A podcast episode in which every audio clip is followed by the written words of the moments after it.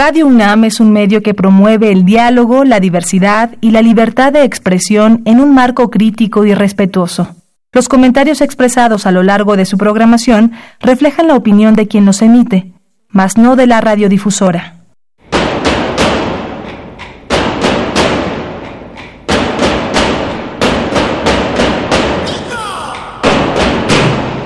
Discrepancias. Atacan a la universidad porque discrepamos. Viva la discrepancia, porque es el espíritu de la universidad.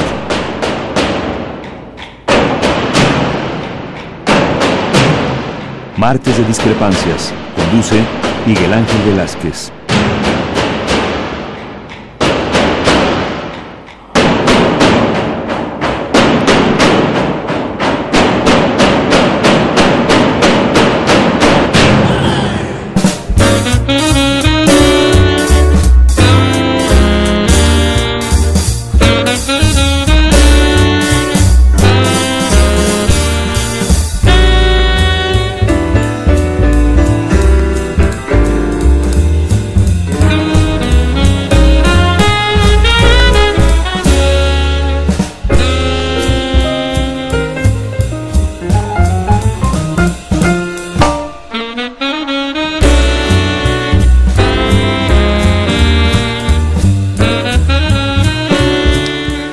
Muy buenas noches, gracias por estar con nosotros. Esto es Discrepancias.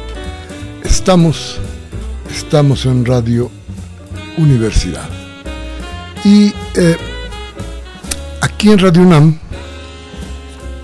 donde pretendemos que cada martes tenga usted con nosotros una reunión en la que podamos más o menos ir discutiendo qué es lo que pasa en nuestro entorno, qué le sucede a nuestro país qué nos duele a todos nosotros, cómo va la vida, tenemos que contarle algunas cosas, tenemos que contarle muchas cosas, pero, pero esta vez, esta vez a ver, déjeme, déjeme hacer memoria con usted. Y aquí le habíamos dicho que esto que en algún momento platicábamos tenía un, un tufo eh, injerencista por parte de los Estados Unidos hacia México. Esto que entonces nosotros les decíamos, no tenemos las pruebas suficientes como para decir, algo traen estos señores, con pruebas. Hoy se ha vuelto una idea cada vez más sólida. Ya platicamos lo que sucedió, lo que tuvo que ver con Culiacán, la intervención de la DEA para tratar de que ahí se convirtiera Culiacán, se convirtiera en una arena de muerte,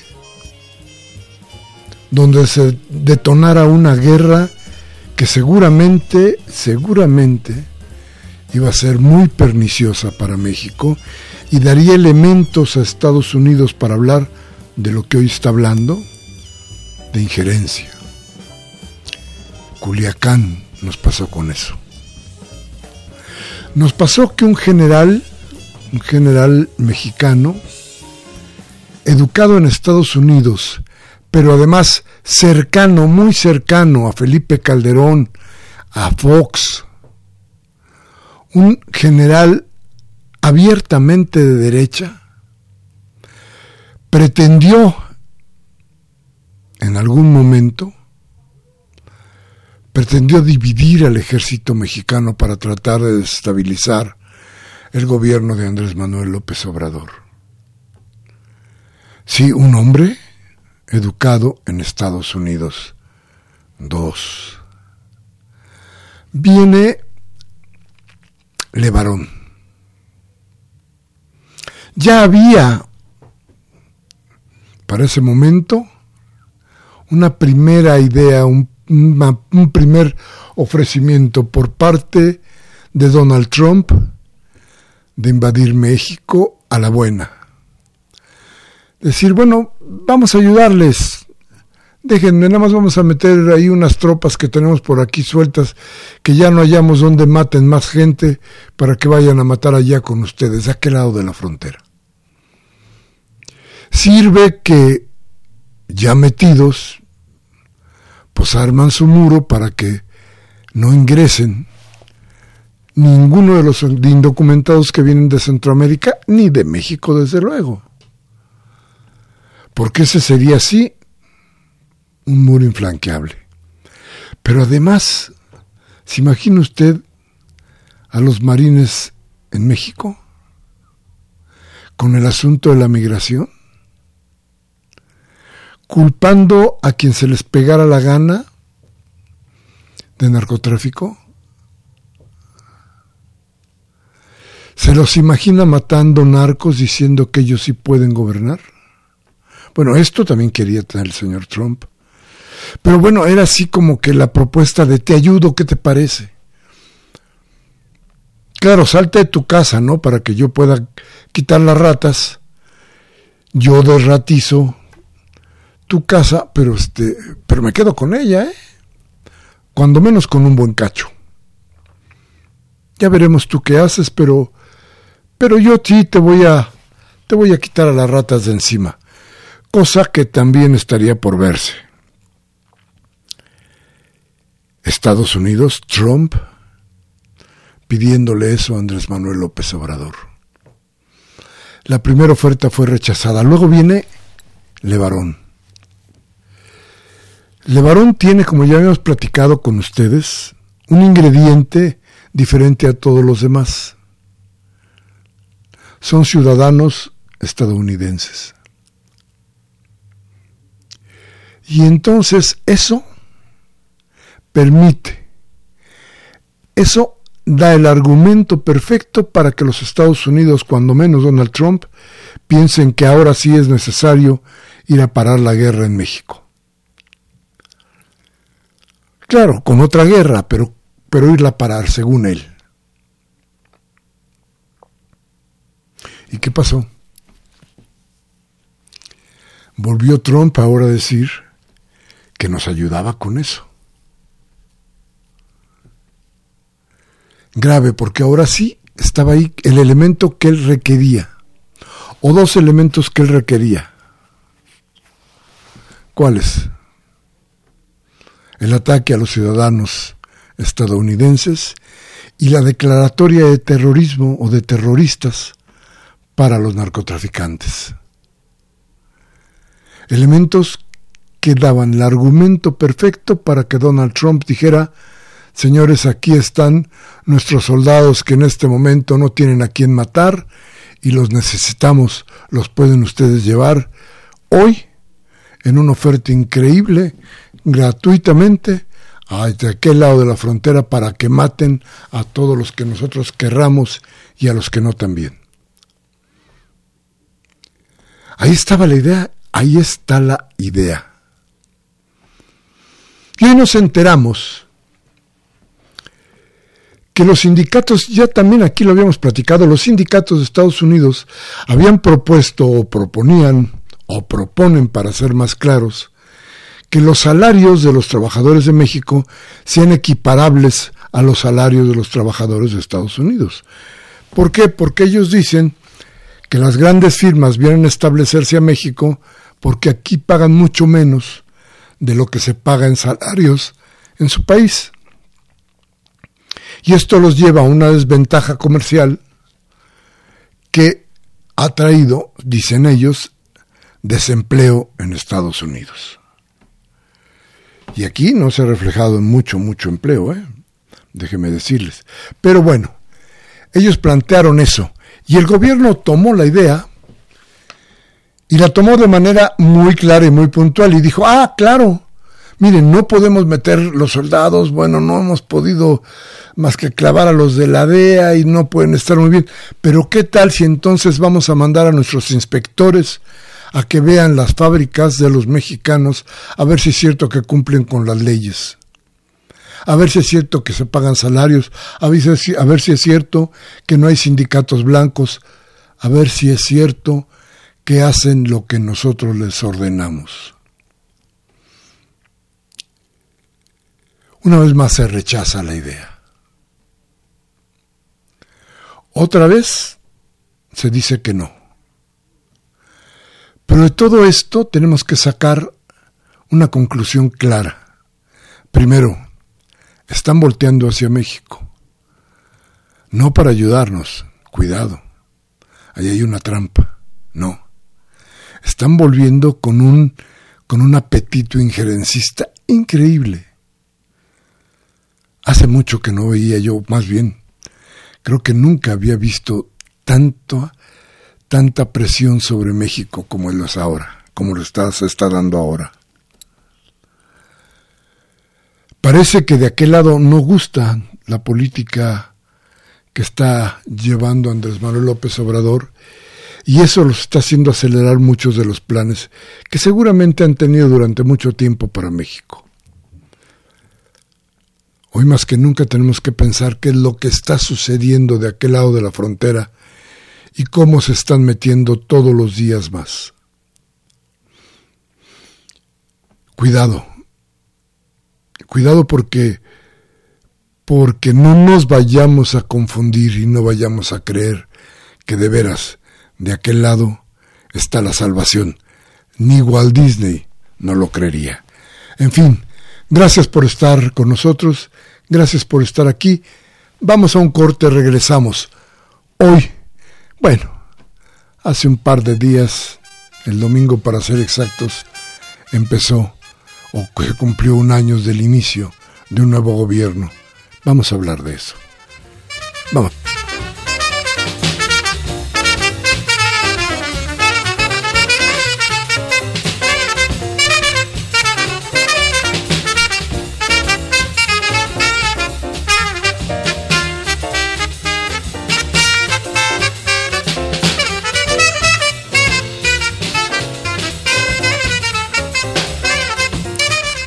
Bien, bueno, muchas gracias por estar aquí.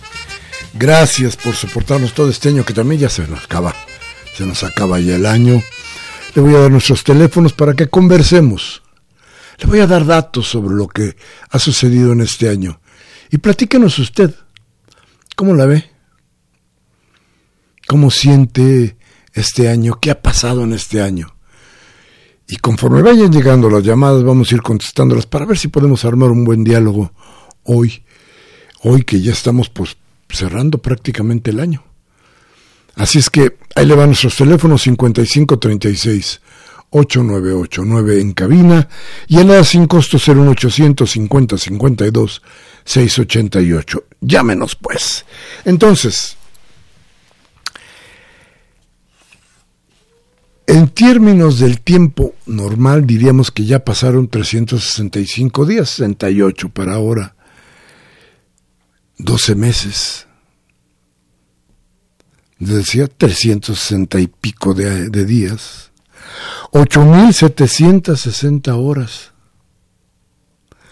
Es un largo, largo, largo camino hacia el cambio, hacia la renovación del país. Esto que ha sucedido durante un año todavía nos, como que nos queda de ver. Como que en este año, por más que nos diga el presidente de la República que se cumplieron 87 de los 100 programas que él propuso al inicio de su gobierno, apenas se ve luz al final del túnel, esto para no dejar pasar un lugar común y explicarnos mejor con ustedes. Pero a ver, ¿qué pasó el domingo? Quienes tenían que hacerlo dijeron que el zócalo se llenó, se llenó de acarreados, que las calles aledañas estaban eh, llenas de gente que habían llevado de unos y otros lugares. Bueno, pues puede ser que sí, ¿eh? Yo me encontré gente que iba sola, que no tenía nada que hacer, que incluso había hecho berrinches porque sus carros se quedaron lejísimos de donde estaban, o porque habían llegado en algún tipo de, de vehículo que no pudo ingresar al centro, digamos. Me encontré familias de ese tipo. Pero el zócalo se llenó. ¿Quiénes estaban ahí?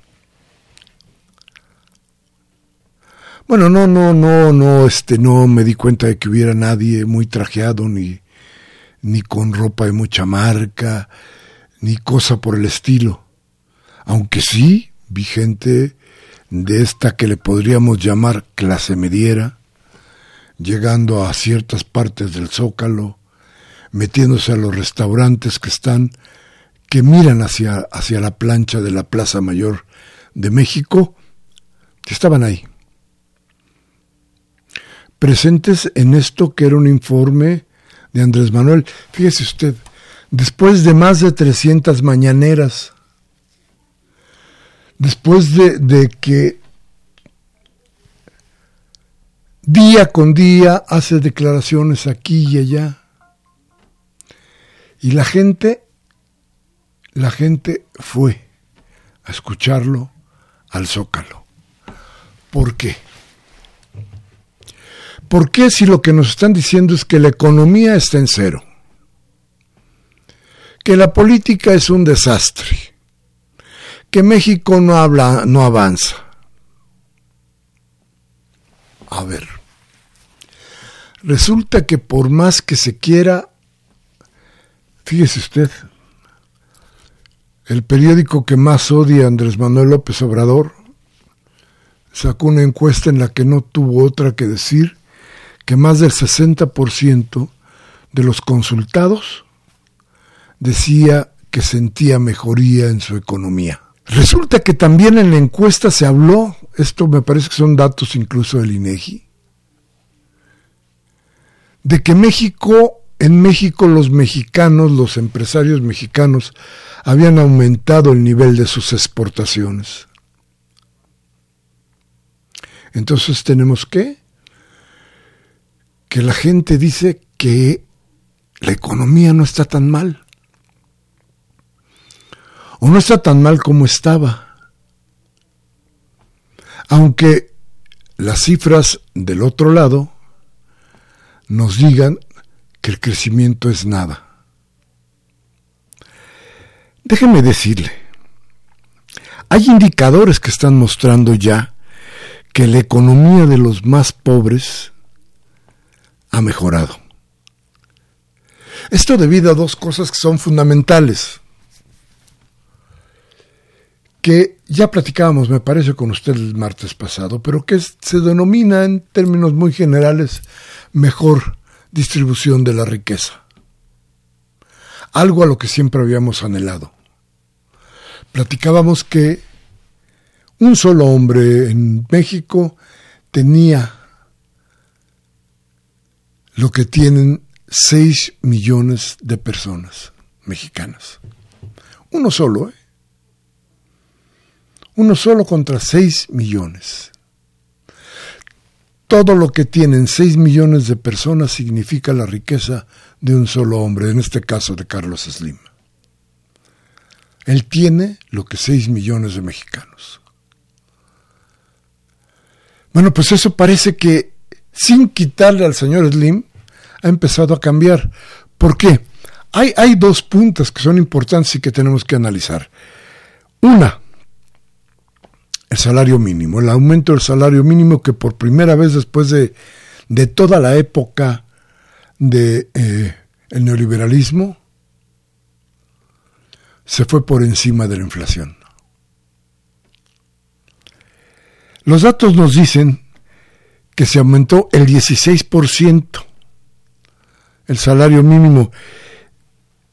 No, no, no es un gran aumento, pero los estudios advierten, los estudios del, de, la agencia de la comisión que mide los salarios mínimos, advierten que en, tan solo seis meses hubo un impacto de 6.7% en el salario promedio. Es decir, se aumentó el salario mínimo y los demás salarios tuvieron que aumentar.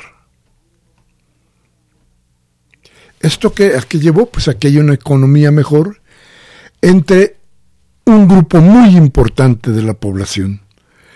Los incrementos al salario mínimo dice, dice el Seguro Social, han sido mayores entre los más pobres. Esto tiene un resultado fundamental.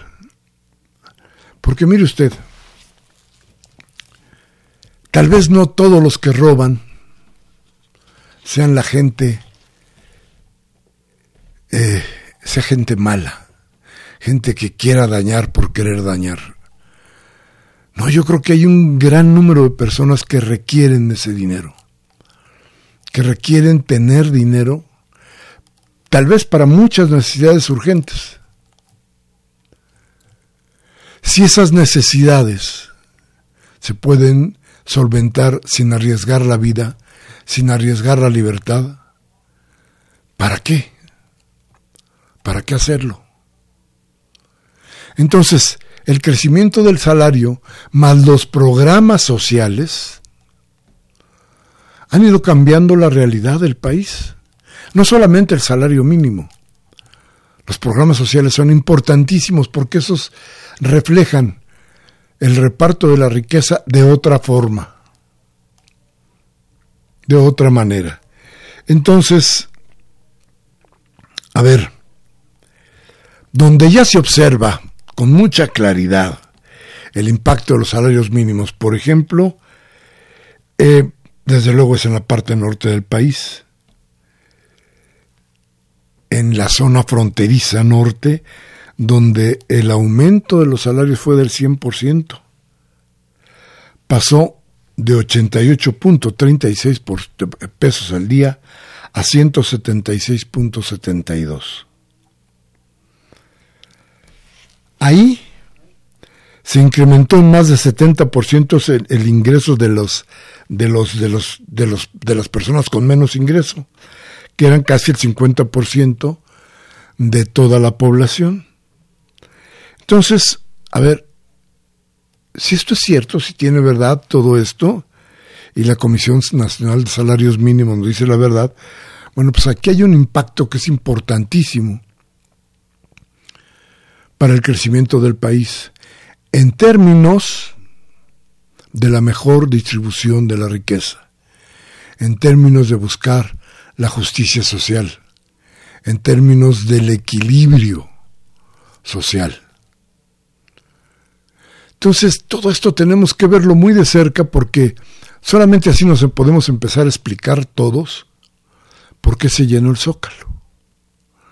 Y ahora vamos a ver la otra cara de la luna y va usted a ver que nos vamos a encontrar con cosas muy interesantes, pero vamos al corte y regresamos.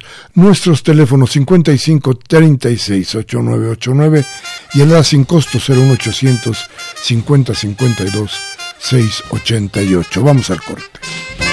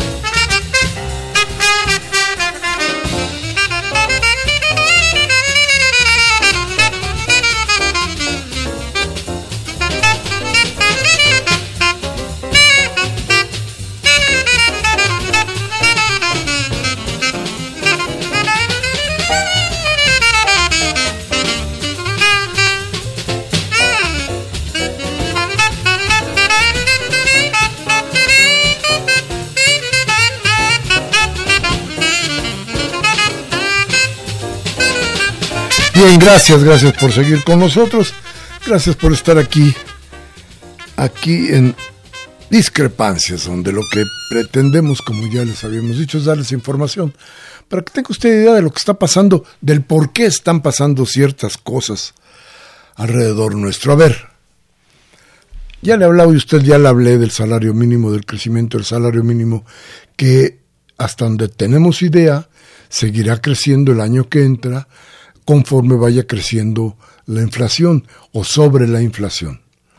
Que esto es un, un, paso importantísimo para darnos cuenta de que existe lo que ya les he repetido una y otra vez, un mejor reparto de la riqueza, pero el otro factor que de todas formas está mejorando la economía popular es el de los programas, eh, los programas sociales.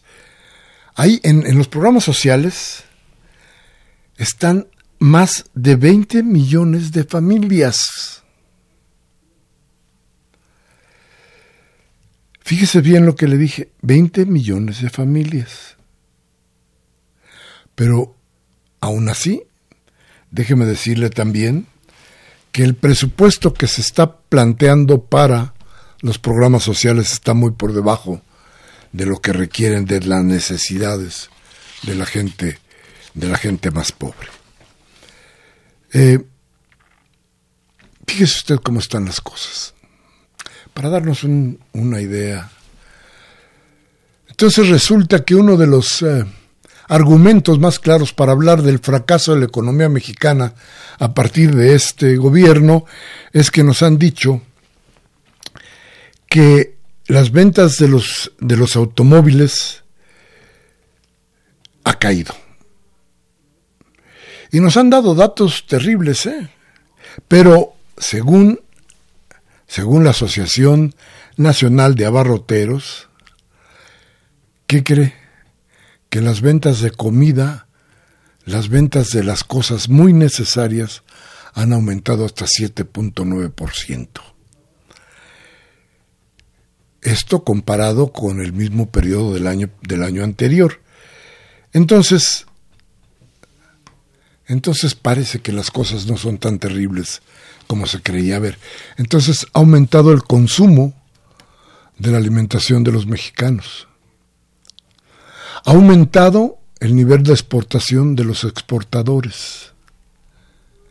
Se han dedicado más recursos a mejorar los niveles de vida de muchísima de la gente. Se ha aumentado el salario mínimo más allá de la, de la, de la, inflación, después de más de tres décadas de estar castigando el salario mexicano, el salario de los mexicanos. Entonces nos empezamos a explicar, ahora sí, con más razón y con datos claros, por qué la gente fue al zócalo. ¿Por qué se quiso estar en el zócalo no obstante que el sol estaba, híjole, pero caía de a de veras, ¿eh? El sol estaba ahí y fuerte. Y había mucha gente. Y desde luego no había muchos medios de, de, transporte. Y entonces tenía uno que caminar y caminar y caminar de a de veras, ¿eh? Y el discurso de Andrés Manuel López Obrador, del presidente de la República, no fue un discurso pequeño, al contrario. Pero la gente aguantó. Llenó el zócalo y aguantó. Las razones, o algunas, muchas de las razones, se las hemos dado ya ahorita. Pero del otro lado venía otra marcha otra marcha que encabezaba las razones de Trump. Déjeme ir a un corte y vamos a regresar con esto. Nuestros teléfonos 55 36 8989 y el A sin costo 01 01 850 52 688. Voy al corte, regreso de inmediato.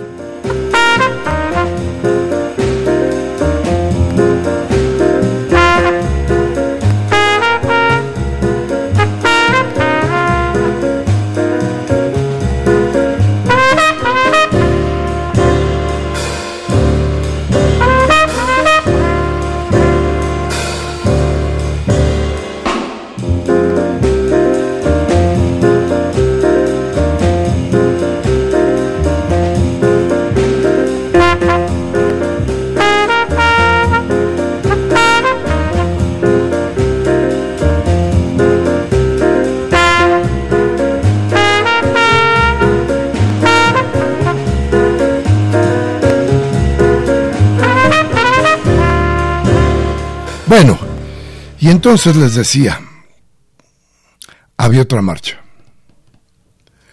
Esta marcha la encabezaban, les decía yo, las razones de Trump, que en este caso se llama la familia o parte de la familia Levarón. Algunos del inmenso grupo Levarón. Con ellos iba el poeta Sicilia, el poeta de los besos. Este que agarra y que besuquea a todo el mundo, este Sicilia. Sicilia, que bueno, está, si usted se acuerda, está en contra, viene en contra de Andrés Manuel López Obrador, entre otras cosas porque no lo recibe. A él, el gran poeta, el hombre que ha sufrido tanto. También estaban, para que vea usted cuál era la, iba yo a decir la fauna de acompañamiento, pero no me crea, no iba a salir nada más el, el lugar común. No, no, los acompañantes de Levarón y de Sicilia estaban, por ejemplo, la hija de Rosario Robles, los panistas, o lo que queda, creo, era todo el pan, creo que ya no hay más panistas, creo que eran así como 50, una cosa así. Bueno, hubo, hubo por ahí algún loquito, o alguna loquita, que dijo que en esta marcha había 250 mil personas. y todo el mundo se, se moría de la risa. Imagínese usted cuando le preguntaban, ah, entonces era más grande que la gente que estuvo en el, en el Zócalo, en la plancha. No, no, decía ella. No, no, no. No, no, era mucho mayor la del Zócalo. Pero ¿cómo si en el Zócalo apenas caben 180 mil? ¿Cómo le haces para que 250 mil sean menos que 180 mil? En fin, bueno, la pobre muchacha este, ya no supo qué decir. Eh, le dijeron que dijera que era un cuarto de millón de personas las que estaban en la marcha en contra de Andrés Manuel López Obrador. Esta marcha que cuáles eran sus razones. Esta marcha que lo único que planteaba es que el cáncer continúe.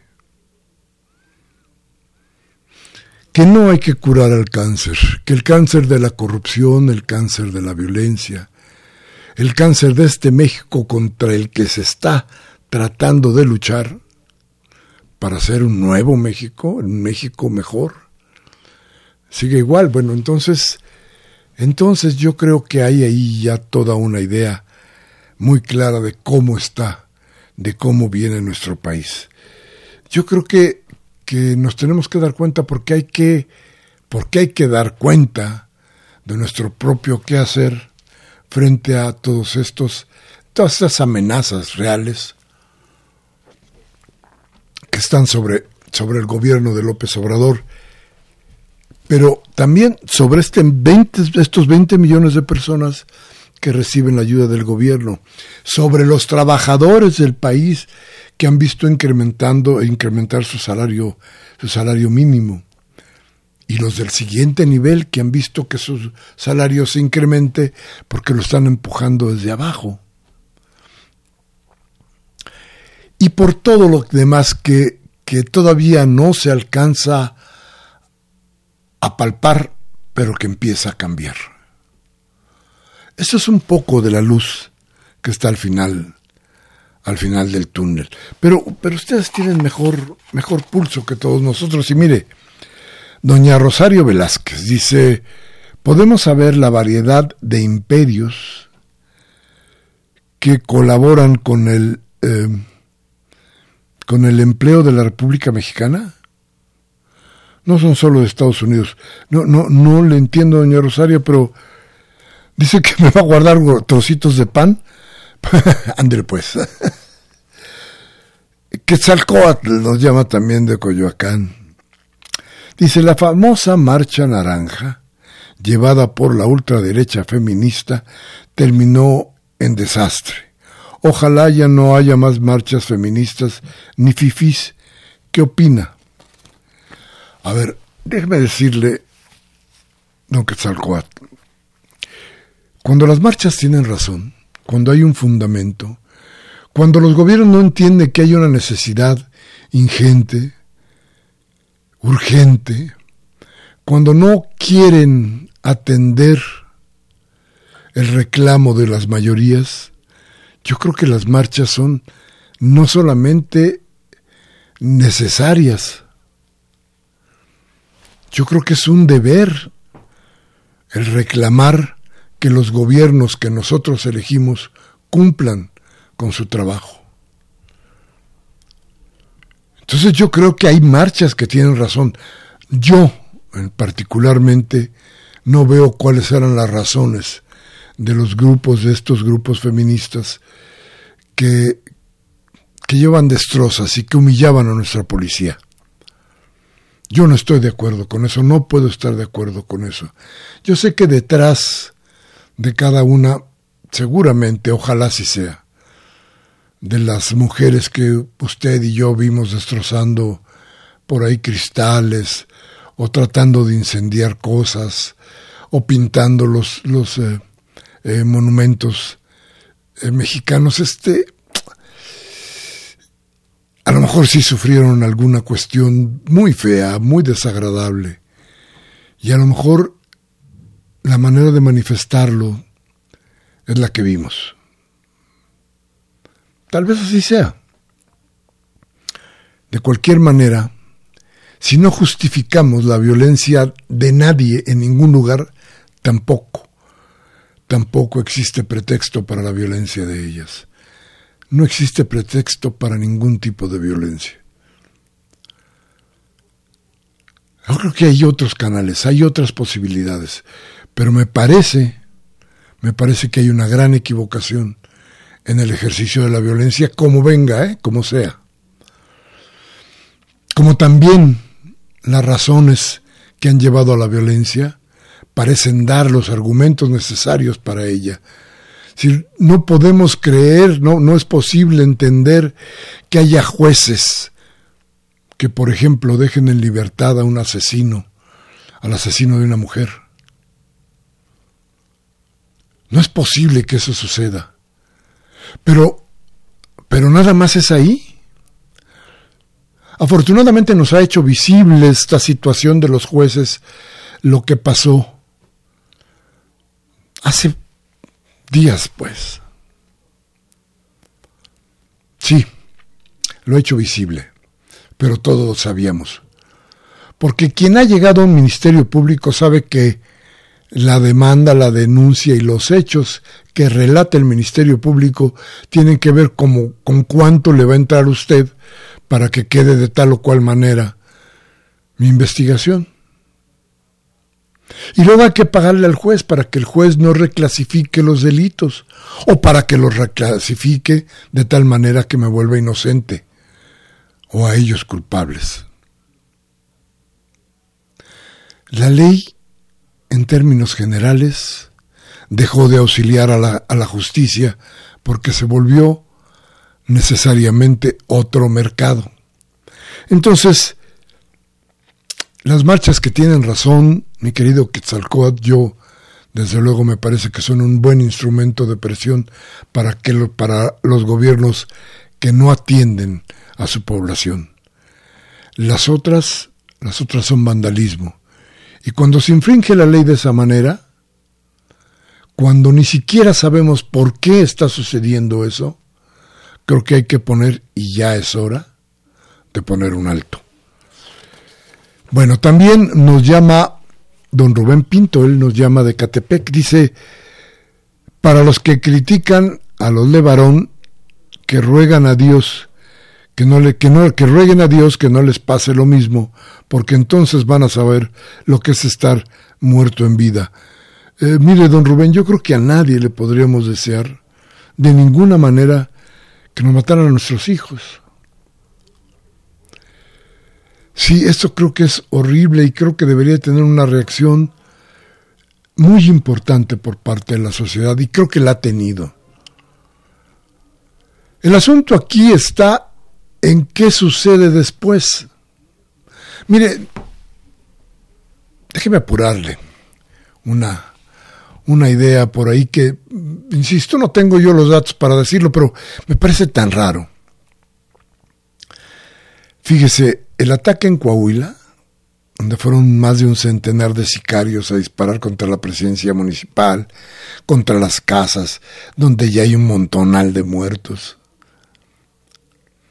Ese ataque han ido agarrando a cada uno de los sicarios. A unos los matan, a los otros los agarran. En Culiacán agarraron mucha gente, también, aunque no haya sido el hijo del Chapo. A ver, aquí se da usted cuenta con que, que no hay un solo detenido. ¿Quiénes pueden hacer esto? ¿De veras esa es una acción de los narcos? ¿No será de un grupo muy bien entrenado que está de otro lado? Digo, no tengo ningún dato para, para confirmarle a usted esta, esta idea, pero piénsele. Claro que a nadie le podemos decir que, que, ni desear que les pase lo que le pasó a Levarón, a la familia Levarón. Pero creo que hay consecuencias, consecuencias que, que tal vez estuvieron medidas. Ojalá no sea así, por el bien de todos, pero déjeme ponerle por ahí la información, denle una rascadita a lo que sucedió y ya verá que va a encontrar cosas que son muy importantes. Nos llama Jaime Rojas de Tlalpan también, dice, solo los mexicanos necesitamos buenos trabajos para comprar productos y servicios hechos en México. La economía interna va a echar a andar nuestra economía internacional. Eh, don Jaime, yo creo que tiene usted absolutamente la razón. Ya alguna vez platicamos del, del el periodo este que se llamó el milagro mexicano, que eh, los estudiosos marcan como en tres décadas, pero que realmente estaba fuerte, duro, 60, 70, donde, por ejemplo, la economía mexicana tenía que ver con las empresas del Estado. Ya nos dijeron, nos han dicho muchas veces, que el Estado no es un buen administrador. Y, seguramente hay muchas razones para decirlo. Pero, pero bien empleo, ¿eh? Pero las cosas se vendían porque era una economía cerrada. Pero llegamos hasta el sueño cumplido de fabricar automóviles. Y el Estado regía, el Estado era el rector de la economía. Claro, la iniciativa privada, pues se privó, se desmayaron, estaban enojadísimos con México. Pero nunca, nunca desde entonces la economía mexicana ha estado como, como estuvo entonces. Entonces, sí de veras el Estado era un un muy mal administrador o son muy malos administradores los que hoy tienen al país en lo que estamos, en un Producto Interno hasta deficitario. Entonces, a ver, ¿cómo nos explicamos eso? Yo, la verdad, no lo tengo muy claro, pero me parece que, que el Estado no puede ser puro mercado y administración, ni puede ser el mercado puro Estado. Entonces, bueno, yo creo que tenemos que, que ir midiendo cómo nos pasan todas estas cosas para saber de qué manera tenemos que actuar frente a lo que tenemos a la vista. Mire, vea bien todo lo que han hecho los, empresarios. Una y otra y otra y otra vez van con Andrés Manuel López Obrador, van a la presidencia, prometen que van a invertir, se toman la foto y tan tan. Ni inversión ni creación de empleos, cero. Esa es la iniciativa privada mexicana. ¿eh? Esta iniciativa privada que no quiere que se crezca. No me imagino qué pasaría con la iniciativa privada si el Estado empieza a crear empleos fuera de la burocracia normal. si el Estado empieza a fabricar lo que requerimos. No me imagino qué va a pasar con la iniciativa privada. Van a pegar de gritos, van a hacer marchas, van a pagar espacios en todos lados para hacer la gran crítica. Pero lo único que no van a hacer es producir. Eso es lo más grave del asunto. Entonces, eh, nos llama también José Rodríguez de Naucalpan, dice, espero que el banco que está formando López Obrador abra ya un afore para que todos sus seguidores le quiten algo del dinero propiedad de los trabajadores a otros bancos. A eso, eh, que eso se afiliarán muchos más y se distribuirá el dinero. Muy, muy probablemente yo creo que esto del, del banco va a poner, va a ver que va a haber una serie increíble, increíble de críticas cuando esto empieza a funcionar, ya verá usted. Entonces hay que tener los pies en la tierra para empezar a decir qué tan bueno, qué tan malo va a ser otra vez el Estado como administrador. Dice Lourdes García que nos habla de Tlalpan. Muchas gracias por su concepto. Dice, por favor, Estados Unidos ha mandado miles de mexicanos, ha matado o mandado miles de mexicanos allá y en la frontera. Y no se y no y no pasa nada. Los Levarón deberían irse a su país. Con el asesinato de niños y mujeres mexicanos no hubo tanto escándalo. Claro que no. Allá, allá hay impunidad, acuérdese usted. Allá la policía mata. Y no pasa nada. Y esos policías están adiestrados para matar y vienen de hacer guerras. Y matan a nuestros connacionales con toda tranquilidad, ¿eh? Sin problema. Pero pues mataron mexicanos. Eso no importa mucho para ellos. ¿eh? En cambio aquí pues, se mató a un, a un, a un eh, ciudadano estadounidense quién un grupo terrorista. Eso es lo que están tratando de decirnos. Entonces, como no puede el Estado mexicano con el terrorismo, hay que irlo a ayudar.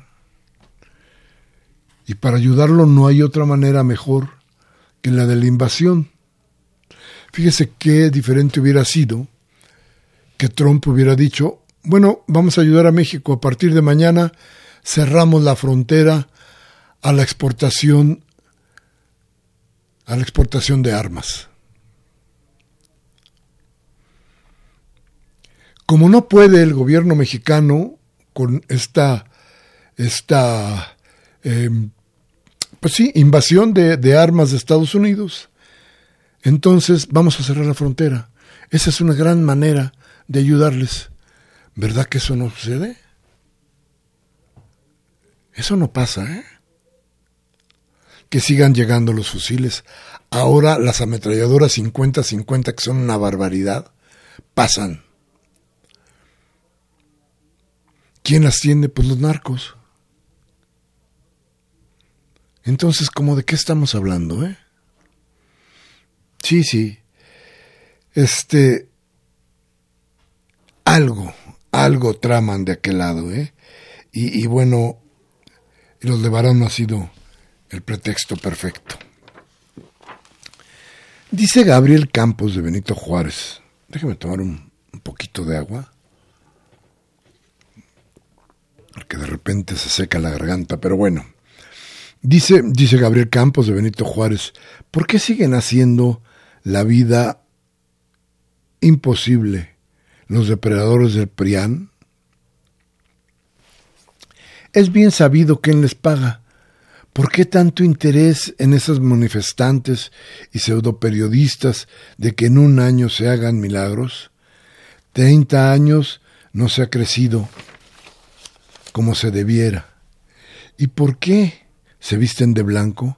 ¿Acaso presumen su pureza y su santidad religiosa? ¿Y no se resuelven, no se, no se revuelven con la chusma? ¿Qué acaso con tanta publicidad es una obligación cooperar con el Teletón y Juguetón. ¿Quiénes se benefician? ¿Quiénes se benefician? Dicen, pregunta. Se decía que el Banco de México y se presumía que era autónomo. pero de esa corte virreinal no quería que subiera el salario mínimo porque se iba a desatar la hiperinflación, cosa que usted sabe, don Gabriel, que no ha sucedido. Por tanto, mejor distribución, mayor justicia social. También nos llama Isabel, Isabel que no nos deja su apellido, pero es de Catepec. Dice, hoy sí discrepo con Andrés Manuel. Aunque yo he sido morenista y lo he seguido desde hace mucho, pero conozco a mucha gente que no ha mejorado su situación económica con la inflación y el salario mínimo. No sé si pueda extender este tema. Gracias, claro que sí lo podemos extender. Déjeme decirle, le, doy los datos. Bueno, los datos no son míos, son datos que ni siquiera podrían ser datos de la presidencia o de las secretarías de, del gobierno, son datos del, del INEGI, que ya ve que un día dice una cosa, otro día dice la otra, pero después de 30 años, el aumento del salario fue del 16%. ¿Por qué después de 30 años? Porque los salarios en 30 años nunca pudieron rebasar la inflación. Hoy, mientras la inflación anda por ahí del 3-4, el salario fue al 16 se rompió con esa inercia de que los salarios tenían que ser menores a la inflación, porque, como nos decía también don Gabriel Campos en su llamada, el argumento de la iniciativa privada era no de ese aumento por encima del, de, la inflación porque se va a venir encima una hiperinflación. Bueno, ahora tenemos una inflación menor que la que teníamos eh, todavía el mes pasado y el antepasado, no ha habido tal y los salarios han ido aumentando. Pero con ellos, eh, doña Isabel, ¿de veras usted no sabe de adultos mayores con tarjeta que estén recibiendo una pensión? ¿O de una madre soltera que esté recibiendo pensión? ¿O de los jóvenes que están inscritos en la cuestión esta del futuro? Vea usted cuáles son, en general, los programas sociales que mantiene este gobierno. Y ya verá que puede ser que no hayan mejorado, pero le aseguro que no es tan peor. El asunto es que como venían los gobiernos anteriores, cada año había más pobres, porque cada año se tenía que alimentar a los más ricos. Y esos, esos son tiburones. Pero en fin, doña Isabel con usted vamos a conseguir más datos para que haya cierta tranquilidad de parte de usted. Don Manuel Munguía, don Manuel, como siempre, un saludo. Dice, es real que la economía nacional ha mejorado la vida en el país. No es suficiente, pero el aumento del 16% al salario mínimo se, se ve reflejado en el bolsillo de los mexicanos más pobres.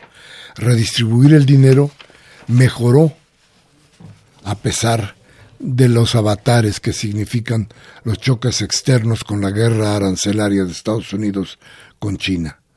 Esto significa que el nuevo régimen se preocupa al cumplir que para salir de la inercia neoliberal hay que ayudar a los pobres. Señores de la oligarquía, se les acabó el presupuesto privilegiado de los gobiernos vendepatria que les dio sin mérito, que se les dio sin mérito. Ahora hay que cumplir. Se investigará 850 mil millones de pesos. dice, es una inversión. Se van a invertir 850 mil millones de pesos de la iniciativa privada para la reactivación de la economía, pero no hay nada. Prometer no empobrece. Cumplir, dice don Manuel, es lo que aniquila. Eso piensa efectivamente la derecha. Don Arturo Badaguer, también saludo a don Arturo. Él nos habla de Benito Juárez y dice, uno, desde López Obrador no ha habido un presidente como Andrés Manuel, como con ese carisma que él tiene. Dos, con respeto a los que quieren proponer a Marcelo Ebrard como presidente, hay que recordar que no fue él quien trajo a Evo Morales, sino que fue Andrés Manuel López Obrador. Tres, si yo fuera Fox no abriría la boca. Cuatro, López Obrador va a levantar a México si sigue la nueva ruta de la seda entre China y Rusia. Muy, muy bien, muy bien, don Arturo. Este, bueno, lo de Bral está un poco adelantado, pero, pero bien, muy bien. Entonces, don José Carlos Gil de Gustavo Madero dice, para hacer un pequeño comentario y recordatorio, uno, en 1982 y otros años, hemos tenido un crecimiento cero.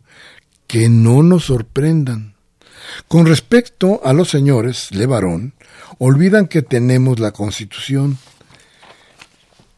El artículo 27 que recuerda la soberanía nacional y el 33 que obliga a los extranjeros a ser devueltos a su país en caso de amenaza. La Constitución está para defendernos. No hay que olvidarnos de esto, dice, dice con mucha razón don José Carlos Gil. Y sí, este, además, hay una prohibición para que se metieran en política que yo creo que ya se les olvidó a todos ellos. Y este ir y venir a Washington, donde fueron a depositar sus esperanzas de invasión, pues yo creo que yo creo que es inexplicable porque, a ver, ¿y por qué se vinieron para acá los Levarón? ¿Qué había en Estados Unidos que los hizo emigrar? Y luego a tierras donde no había nada, que ellos han sabido ir cultivando, que ellos han sabido hacer producir. Eso no podemos negarlo. Pero ¿por qué se fueron de Estados Unidos? ¿Qué pasaba ya que no les gustó? Había que preguntarlo por ahí, ¿no? Bueno, nos dice don Raúl Hernández de Tláhuac, profesor, ¿debería invitar al senador Mancera o a Xochitl Galvez para que expliquen el rechazo a la ley o, sourcing que tanto daño nos ha hecho a quienes estamos pensionados indebidamente con un salario mínimo. Sí, eh, déjeme ver si lo podemos, si podemos traer, híjole, a ver si bien quiere venir don Miguel Ángel Mancera a platicarnos de esto. Máximo García de Venustiano Carranza, gracias. Este, don Máximo dice, los diputados y senadores del PAN están al acecho como perros, por eso la economía no crece. Vaya, don Máximo, esa es la máxima. Muy bien, bueno, se nos acaba el programa. Todavía tenemos uno siguiente el martes que viene y después creo que nos va a caer en 25 y en 31 este, y bueno, no, no, no tendremos para entonces programa porque yo creo que nadie vamos a estar en condiciones de estar haciendo eh, eh, esto que es, que es parte muy importante de nuestra vida. Pero por lo pronto, el martes que entra por aquí nos veremos. Y este 3 de diciembre del 19, Socorro Montes en los controles técnicos, Liliana Galán, que hoy Estuvo en la producción Juan Navidad y Andrés Pinoza, a quienes les doy las gracias por su colaboración, y desde luego a Socorro Montes, que estuvo en los controles y hizo volar este avión. Muchas gracias a todos ustedes. Nos vemos en la próxima y recuerde, si lo que le hemos dicho aquí le sirve a usted para su entorno y sus decisiones, tómese un café con sus amigos, hable de lo que aquí hablamos. Y si no, cambie la MBS a Televisa, Radio Fórmula, para que le cercenen la voluntad del cambio. Hasta la próxima.